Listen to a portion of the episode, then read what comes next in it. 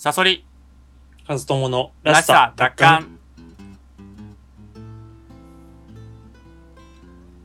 このラジオは自分らしく生きたい、そんな思いを持つ我々が社会への疑問や考え、意見などを語り合うそういったラジオです。パーソナリティは私、ストーリー研究家、自称ストーリーテラー赤いサソリと、大学で哲学を専攻していたブロガー、本業編集者のカズトモさんの2人でお送りします。さあ、カズトモさはい。ん、もし、あの場にいたら、うん。DJ ソーダさんに触るうわあ、もう出たよ。もうだってもう収録、うん。今9月3日だけど、すでに古い話だよね。まあ、すでに古いね。ちょ、ちょっと風化しちゃってる話ではあるね。はい。いやー、まあなんか、うん。興味ないな。興味ない。うん。もうこの発言自体がアウトなのかもしれないけど。うん。うんまあ、ちょっと興味持ってよ。もうちょっと。はい。はい、なんい。ですか。ちょっと、あの、ああの事件の中から、うん。抽象的な議論を引き出してくださいよ。あー、論点まあまあまあ、そうだね。うん、まあ、そう、抽象的な議論を引き出すんだけど、そうだね。そもそもちょっとだから、事件の内容にちょこっと触れようと思うんだけど、あ、しはいどんな感じの事件かは知ってるんだよね、もちろんね。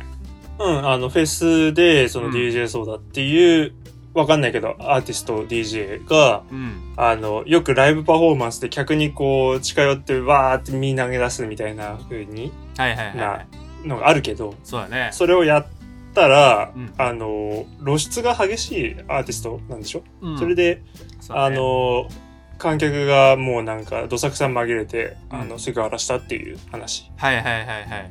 そうだね。ただそううん。それだけを聞くと、日本ってなんてこう野蛮なんだみたいな。はい。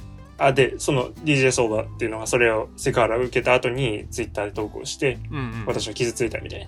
いや、そうだねこ。んなのは海外ではありえないことだとか。そうだね。うんうん、うん。そう言ってたよね。で、そんなのはダメだ。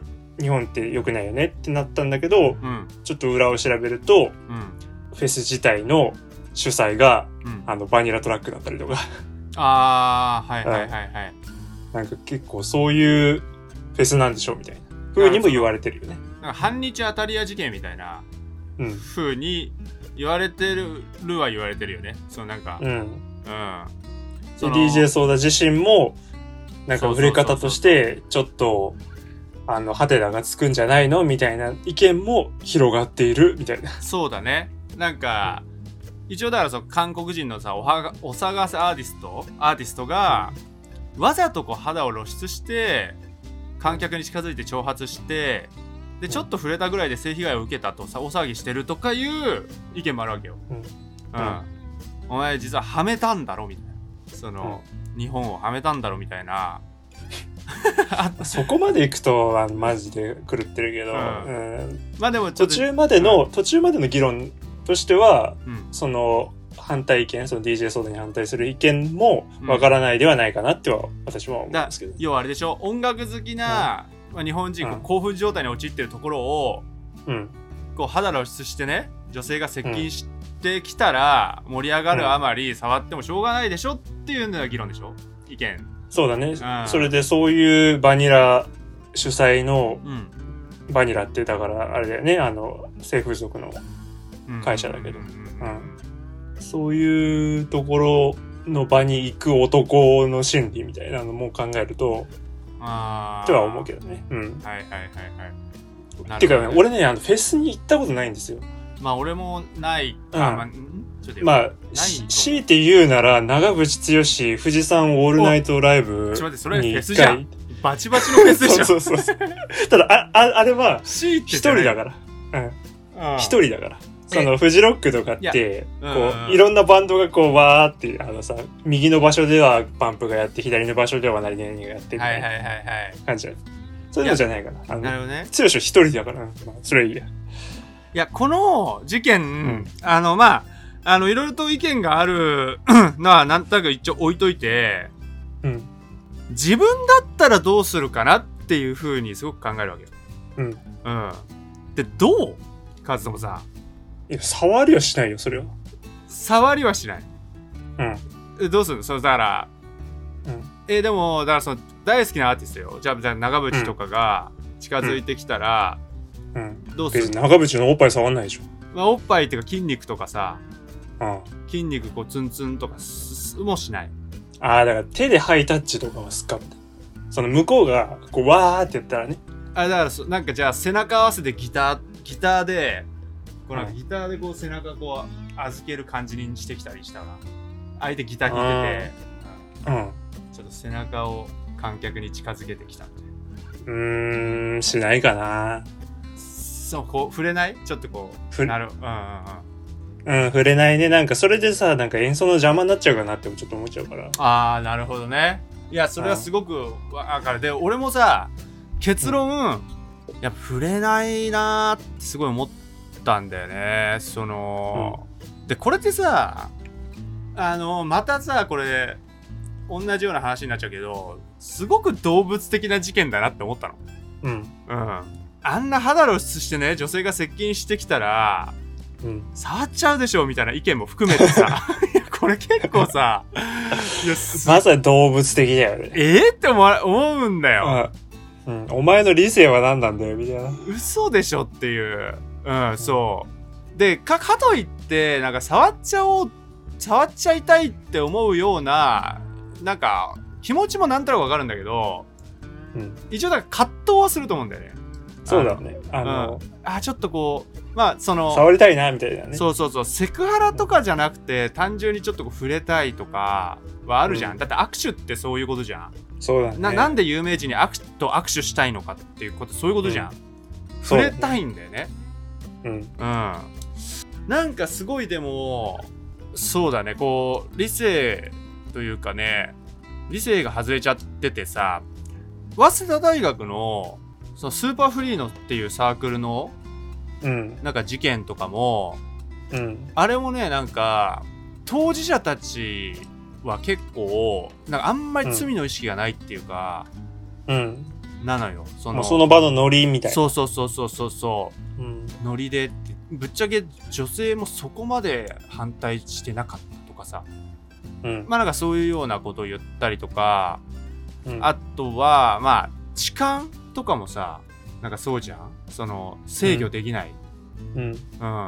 で痴漢もののアダルトビデオとかもめっちゃあるしさ、うん。うん、制御できなさみたいな。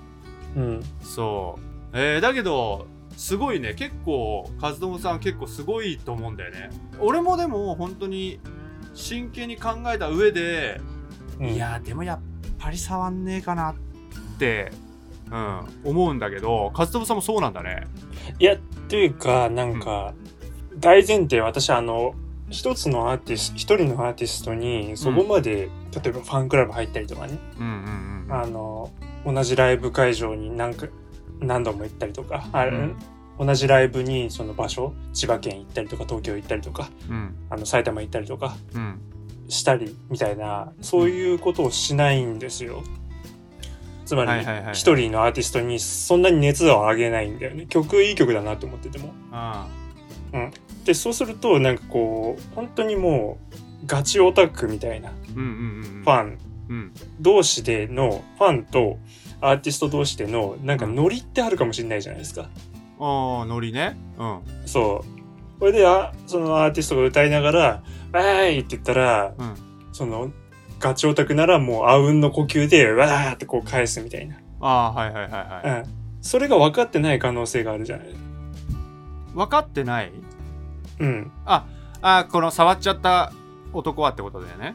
いや、て、え？っていうか、あの、もしさんが？うん。そう、僕が、あの、アーティストとガチオタクの間でできている空気感うんうん。があったとして、うん。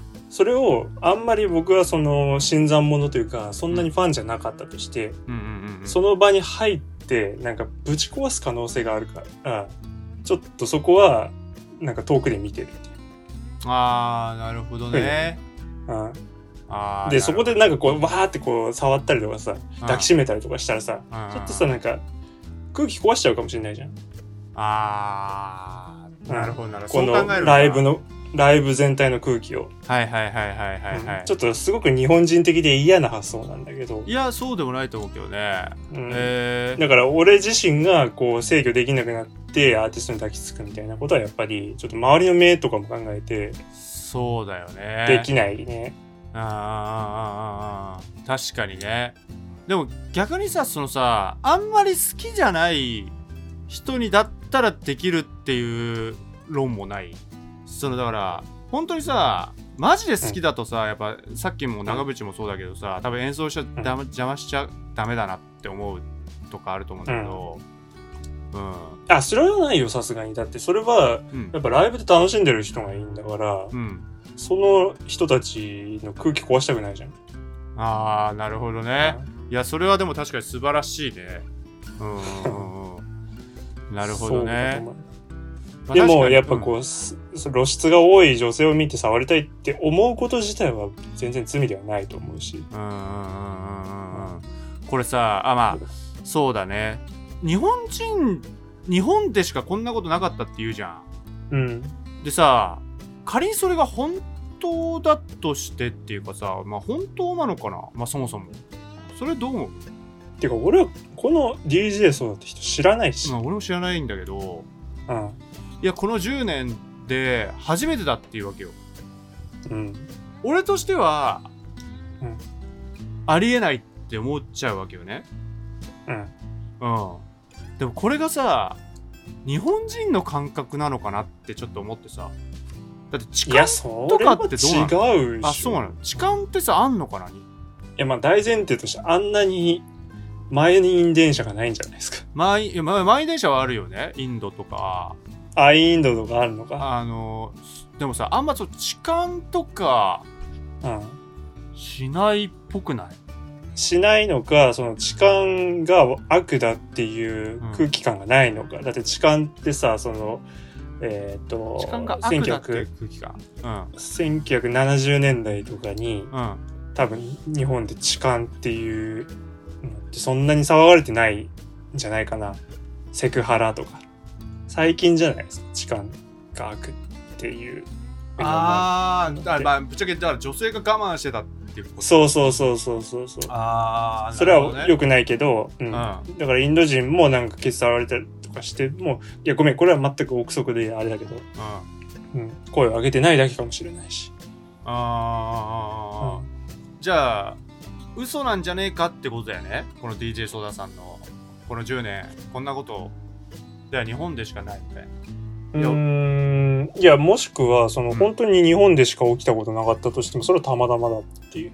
ああなるほどね。そのぶ文化の根拠にはならないんで日本人だからそんなことするんだみたいな。ことにはならない。ああじゃあそうは思わないってことだよね。思わない、いや俺さ結構さこれさ日本人だけだったらさうん。す由々しき時代だなと思ってさ。うん。うん。で確かにそのでさその反日とか言ってる人たちはさ嘘だっていうわけよね。うん。うん。日本を貶めようとしてるんだろうと。うん。うん。でそれに対してさいや私は日本が実はすごい好きなんだとうん。言ってるわけよ DJ ソーダさんはね、うん。カルピスめっちゃ飲むよとか。なんかそういう話をしてるんだけどいやなんかさ変に納得しちゃう部分ない。日本だけなんじゃねえかっていうそんいやない。ねあ本当？うん。さすがにあるだろうと海外も。うん、あの、私は海外そ知らないけどね。そんなに人間変わんないんじゃない？だってさ、その、今までのお話ってさ、全部さ、その、理性が効かない動物的な話っていうわけじゃないですか。そうそうそうそう。で、その動物的な本能って、ね、日本人だろうとアメリカ人だろうとそんなに変わんないでしょ。まあねでもなんかさその陰湿さとかさあるじゃん。日本人の性質として、うん。だからそのむっつりみたいな。うん。そのオープンスケベよりむっつりスケベみたいなイメージあるじゃん日本って。うーん。ない？なんかそのすごくつながっちゃうわけよ。うん。いやこれマジで日本だけだったらどうするみたいな。なんかすっごいひ情けないというかそのそれでいて肌のあそこまで肌露出してたら触っちゃうよね。それしょうがないよね。って思う自分もいるわけよ。うん。でも海外とかだったらさ仮にねほんそれが本当だとしたら、日本だけだとしたらうん。本当にもう根本的な本当にもうほん本当の本音でいやいやいや、触るわけないでしょ。って、うん。ね、言われたら俺結構文化的ショックを えーって。いやこれさすごく怖いと思ってそのうん。すごいレベル低くないってなっちゃってさなんか日本のその動物レベル高くなってないっていう。サソリさん含めてってことだよね。そうそうそうそう。だって俺の気持ちわかるもん。だって。で陰湿な部分とかもすごくわかるわけよ。でむっつりな感じとかもイメージできちゃう。で中国とか韓国とかってとかんなんかもっとともうちょっと確かに男らしいかもみたいな。もうちょっとだからももし触るとしたら脱がすまで行くとかさ例えばだよ。うん。なんかもっと荒々しいかもみたいな。なんかうん。右手押し付けるとか。いやなんかこれすっごいダサいじゃん。なんかダサいね。さりなんかもっと肩組んでチューするとかさうん。例えばねうん。そのレベルだったらなんかいいんだけどちょ右手をさりげなく押し付けるとか、なんかワンチャン事故ですよみたいなね。そう。なんかすっごく日本人っぽい気がして。あー。なんか俺すごい悲しくなっちゃったんだよ俺この事件。なんか言われてみるとね。そそう。なんかどうして日本人こんなだから動物的ではないのかもしれないね。それは逆に言えば。いやあのまさにねうん。あの東のうん。東博樹のちょうん。突発をさっき見てたんですよ、ああうん。うん、そこでえーっとね DJ 相談の話ではないかったかもしれないけどうん。海外では、うん。太ってる人もスタイルが悪い人ももちろんスタイルのいい人もうん。関係なくあの平気でなんかこうなんつうのかな露出の多い服装をしていたりするということを言ってたんだよね。あのそれはなんかうあの元々はそのコメント欄に書いてあったのを読み上げたのかもしれないけど、はいそれで東が、うん、いや私もそれは全く同意でん。なんで日本では脱ぐってなるとうん。スタイルが良くなきゃいけないんだみたいな。ふうに思うんですよみたいな。それでそれはその女性自身にとってもあのいや私はこんなスタイルだからうん。あの水着にはなれない今はなれないわとか夏だからちょっとあのダイエットしようみたいな風に思うとか、あうん、そういう感覚が女性側にもあってーはい。でそれを受けて男性側もあこいつ脱いでるってことはそういうなんか自分の体に自信持ってるんでしょみたいな。うんうん風に思ってしまうそういうなんか共共感共依存というかなんかお互いになんかそういう感覚を作っちゃってると日うん本では。ああなるほどね。でそこで受けてその DJ 相談みたいな露出の多い人がこう近くに寄ってきたらはいなんかこう変になんかあの出してんじゃないのみたいな何かを。だ挑発と受け取るってことだそうそうそうそう。それはヨーロッパではあんまり起きないっていうのはあの太ってる人もあのなん全くそういう気ない人も、なるほど結構ねうん、ああ、あのノーブラで歩いてたりとかすると。なるほどなるほど。いうところから来てんじゃないの？これ日本の文化ってちょっとそこは良くないと思うんだよなみたいなことを話してたんですよ。なるほどね。やっぱだから恥の文化から来てるってことなのかな？ああそこまでいくか。なんかそのすごく特徴として恥の文化って日本あるじゃない？うん。だから太ってる太ってて肌を見せるっていうのはちょっと恥ずかしい、うん。だから見せれるってことは恥ずかしくないっていうか、うん。自信がある。っていうのの裏返しに取られるってことだよね。そうだね。で、なんかそれってだんだん男性側もそういう風潮になってきてるよね、今。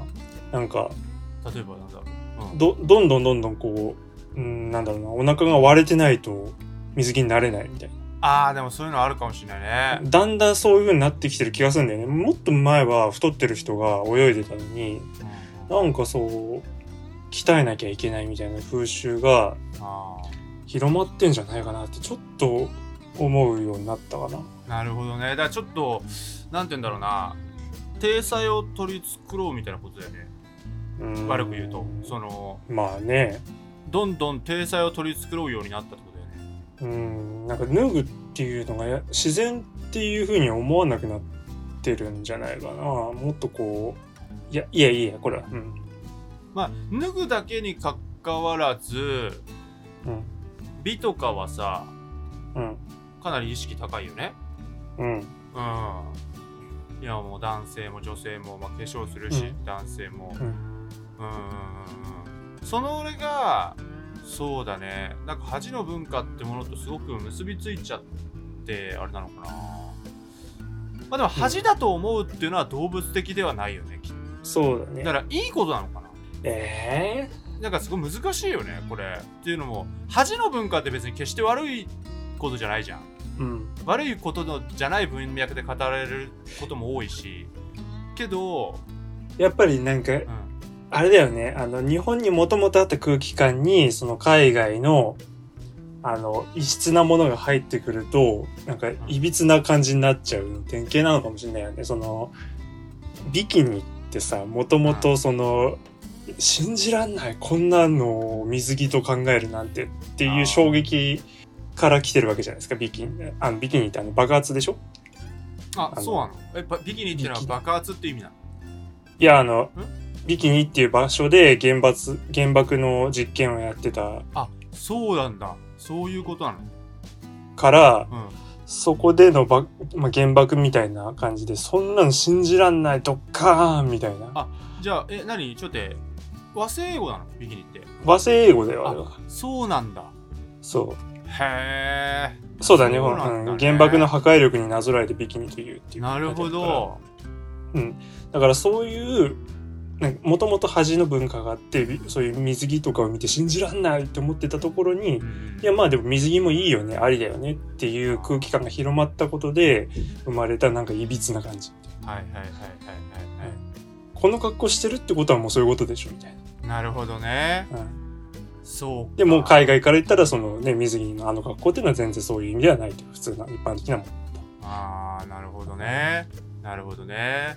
なんかすごくこうだから日本だけっていうのはありえるなっていうのは思ってるわけよね。この DJ ソーダさんの、まあ確かにね。うん。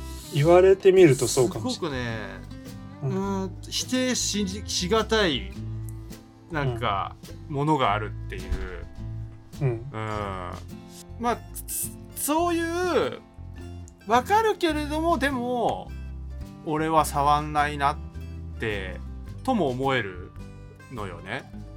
うん。うん。うんいや結構ねまあほんとね和友さんとか俺とかは割と特殊だと思うんだよね。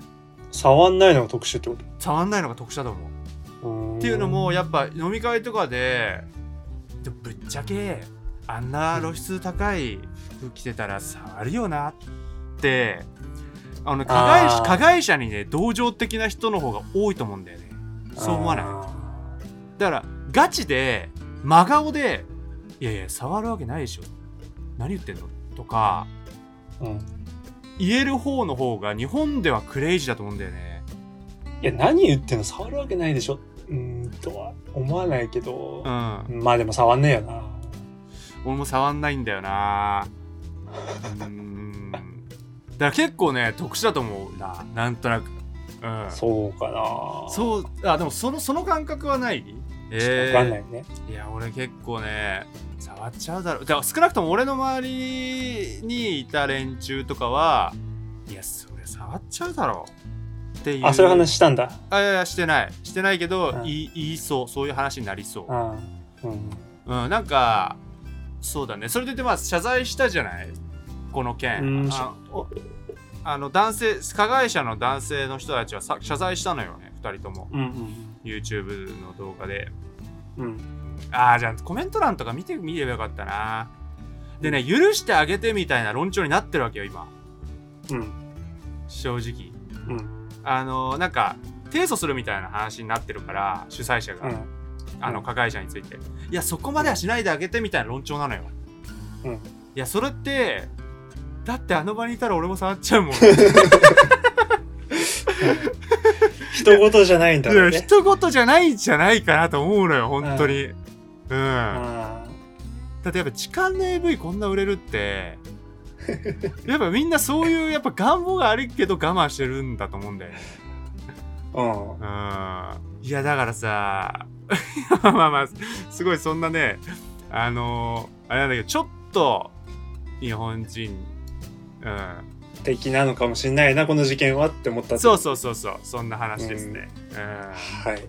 わかりました。じゃあ、はさそりさん告知をお願いします。は。い、えー私赤いサソリは赤いサソリの深掘りという YouTube チャンネルで物語解説動画を不定期に投稿しておりますこのラジオライサ奪還も含め全て告知や活動報告は Twitter で行っておりますリンクが概要欄に貼っておりますのでそちらフォローをお願いいたします和友さんのブログのリンクもございますのでよかったらそちらもご覧ください。それではまた次回お会いいたしましょう。おやすみなさい。おやすみなさい。